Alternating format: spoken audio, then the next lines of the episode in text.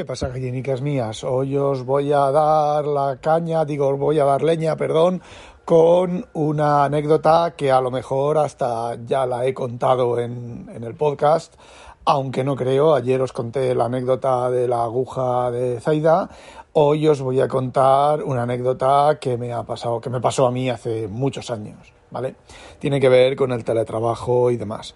Yo siempre, bueno, siempre no, yo he sido muy claro con las condiciones de trabajo desde que tenía, pues eso, 16 años y trabajé mi primer trabajo de, de electricista por ahí, pues yo simplemente, siempre he sido muy claro con las condiciones, no con el sueldo, pero sí con las condiciones. Las condiciones es, vale, tú me estás pagando a mí de, yo qué sé, de 9 a 5, ¿vale? En España no, en España era de 9 a 2 y de 3 a 8, ¿vale? El horario que fuera, el horario pactado, ¿vale? No esperes que me quede a partir de las 5, vamos a suponer, teóricamente, de 9 a 5. No esperes que haga más a partir de las 5.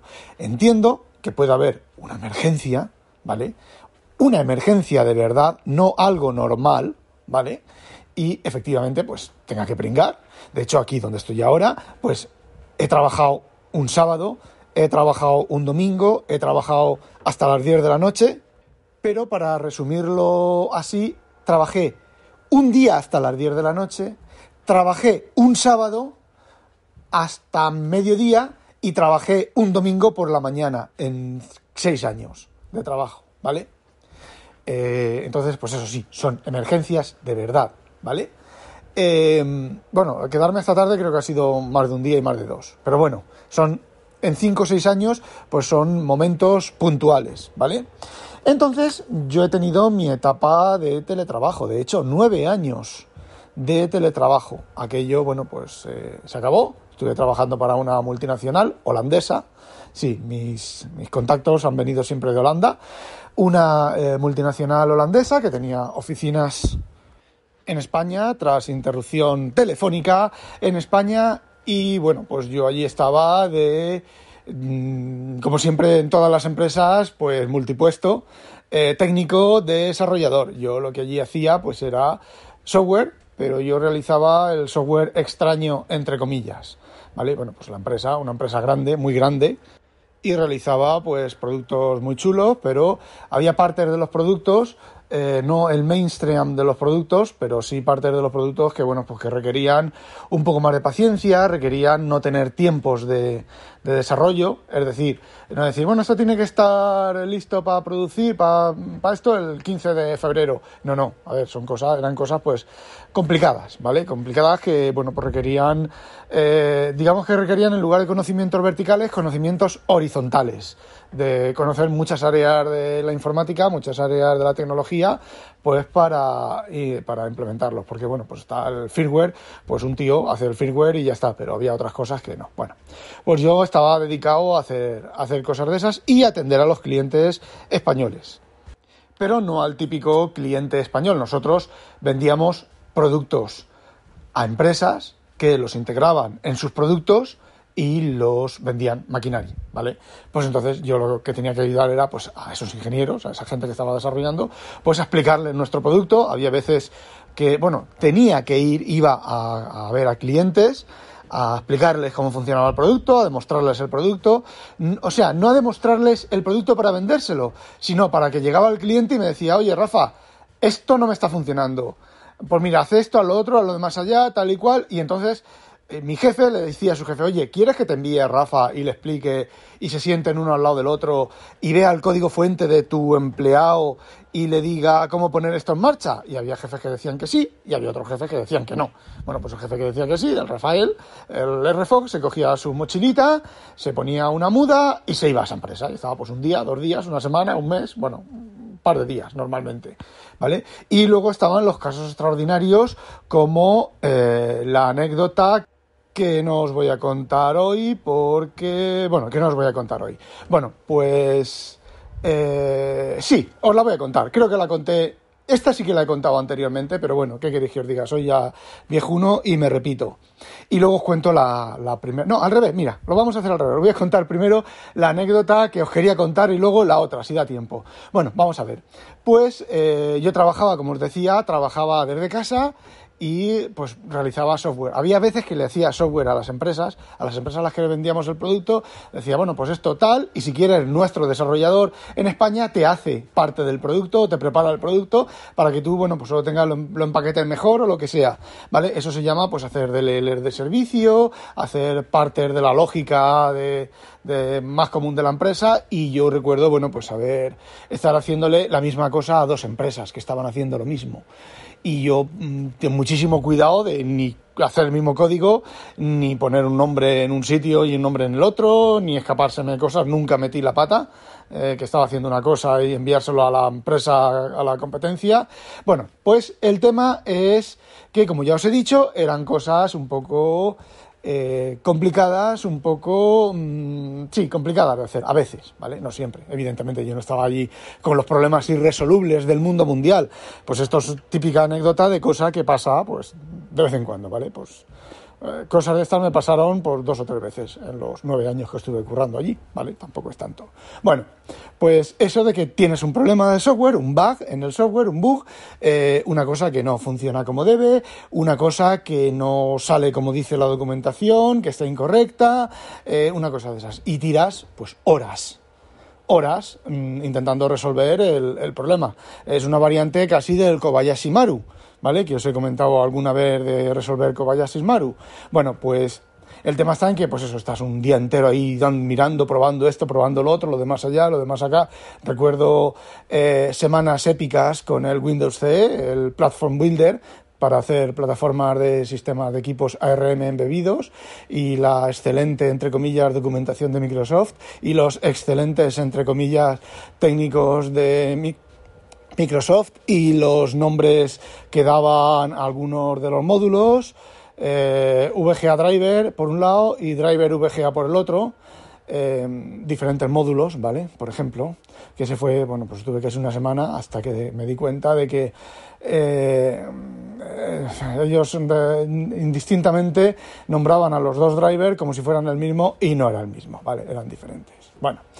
El tema es que eh, esto es un, una meta anécdota, ¿vale?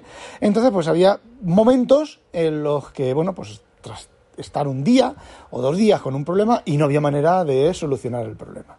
Y vosotros sabéis que eso a veces, eh, estar durmiendo, ¡ping! salta la bombilla y te despiertas con la solución al problema no ya con la solución al problema, a lo mejor con un acercamiento al problema novedoso que a lo mejor puede resolver el problema.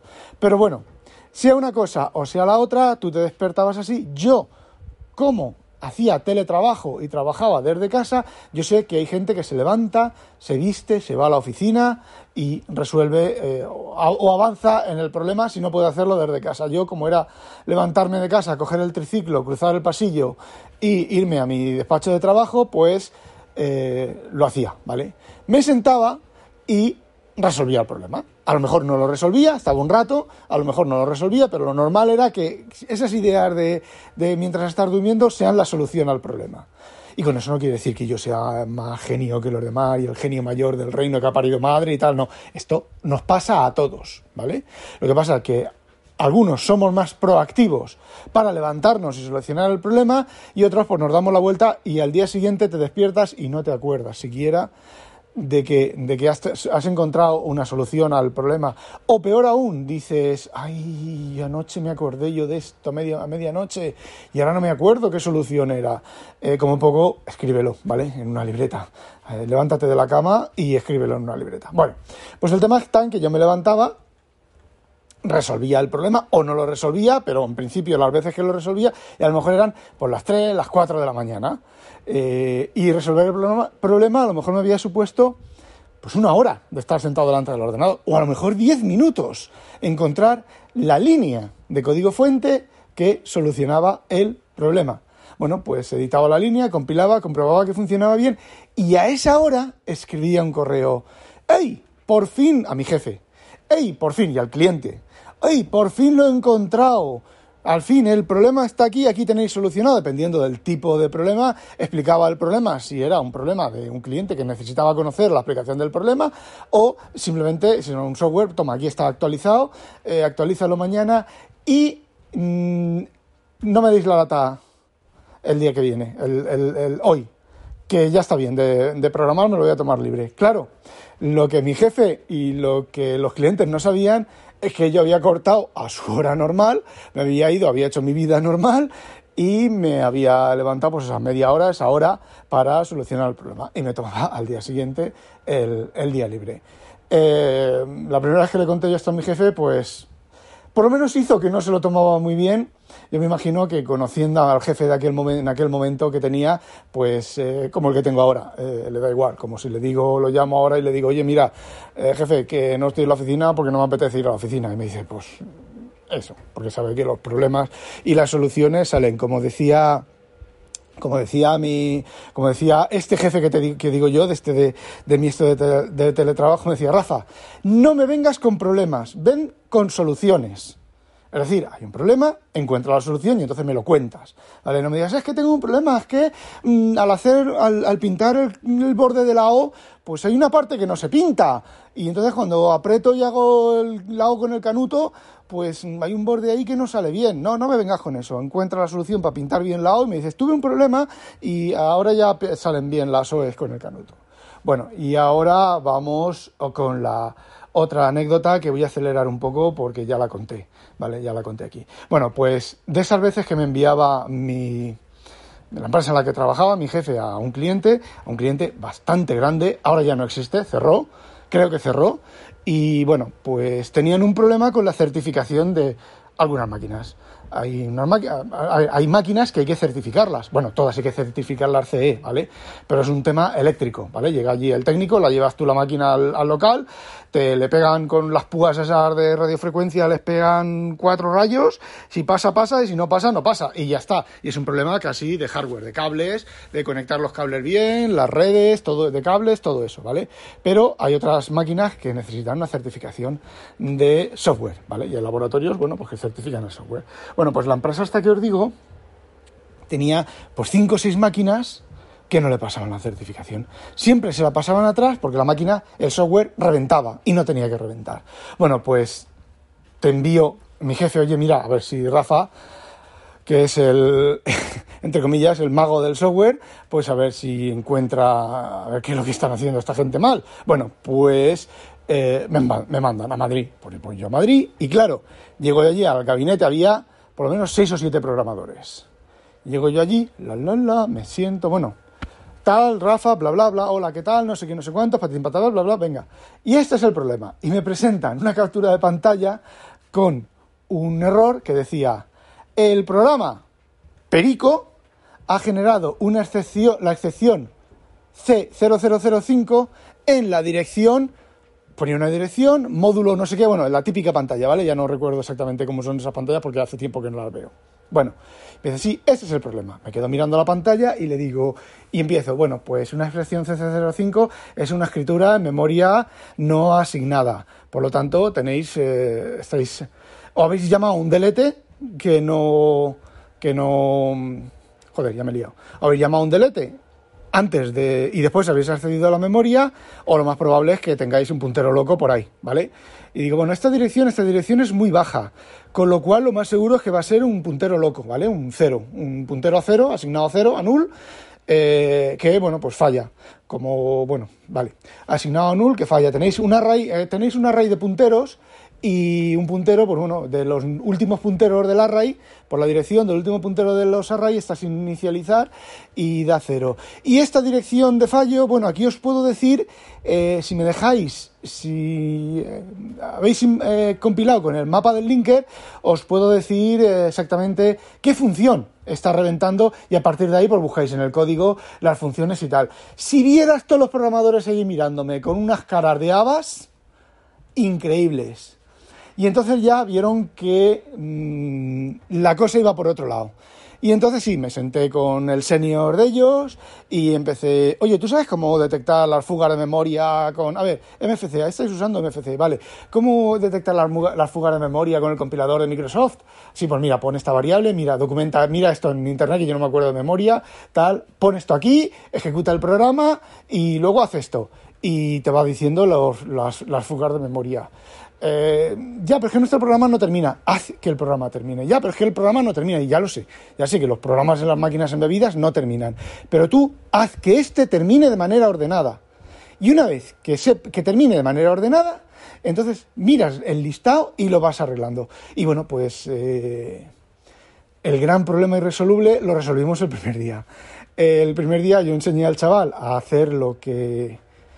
cómo solucionar el problema eh, le dejé, le dejé, no, le, sí, sí, le dejé, le dejé un montón de libros sobre depuración de bajo nivel, sobre cómo trabajar, como, bueno, pues libros que no me no recuerdo ahora. Reverse, Reverse Everything, de un libro de hacer ingeniería inversa, otro libro de depuración, no recuerdo ahora qué libro, los, los sigo teniendo, ¿vale? En electrónico. Y bueno, pues el chaval, cuando yo me fui, le dije, bueno, mm, ¿quieres que me quede? No, no, esto ya sigo yo. Bueno, pues se quedó el chaval por la tarde, cuando yo terminé esa tarde, y bueno, durante esa tarde arregló la mayoría de problemas. Luego al día siguiente tenía dudas, me hizo unas cuantas dudas, yo se las resolví en la manera en la que pude y me fui de la empresa. Y a las, a las dos semanas, que era lo que tardaban a tener certificadas las máquinas, les pasaron absolutamente todas las máquinas.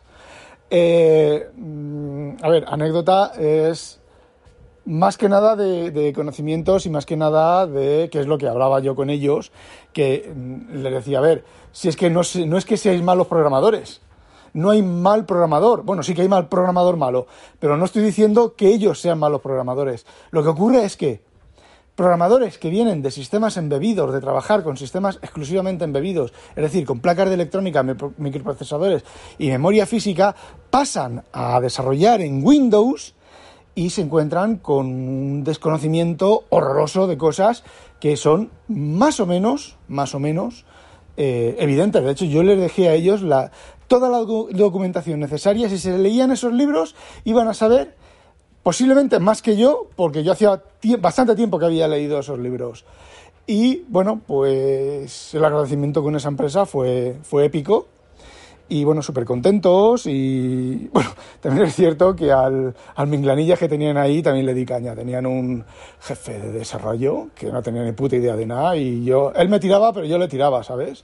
también. Y bueno, pues tuvimos una reunión con, con, el jefe, el dueño de la empresa, todos contentos, todos patatín, patatán. Y bueno, pues esas son las dos anécdotas que os quería contar. Sí, hoy es la keynote de Apple. Bueno, a lo mejor hoy es mañana porque empezamos con los problemas del tiempo, de viajes en el tiempo, porque ayer publiqué un podcast, el de la anécdota de Zaida con la, con la aguja, y se me se me no se subió, por eso que falla de iVoox, que de vez en cuando falla, no sé por qué falla, porque fallan ellos, no fallo yo. Y eh, bueno, pues esta mañana lo he mirado y lo he vuelto a subir. Y este, pues no sé si lo subiré este mismo día por la tarde o lo subiré el miércoles. Así que si lo ves el miércoles, pues es que lo subí el miércoles. Y si lo ves el martes, es que lo subí el martes antes de la Keynote. De la Keynote no voy a hablar nada, hablaremos en el podcast de en el Slack, hoy sí, en el Slack de WinTablet, en el, en el, en el podcast de WinTablet, eh, estaré, tengo que estar, ¿vale? No tengo muchas ganas de estar, no, no, no por, porque sea el podcast de WinTablet, sino porque simplemente no tengo muchas ganas de estar. Y, y bueno, pues ahí oiréis mis meningitíadas sobre lo que quiera que presente Apple. Today, martes 20 de abril. Eh, ¿Te acuerdas en la cabaña de Tuco eh, como no me acuerdo la canción? Pues eso, ala, a cascarla.com. Ah, no olvidéis, sospechosos habitualizaros, a cascarla.com, en la cabaña de Turco o donde queráis. Adiós.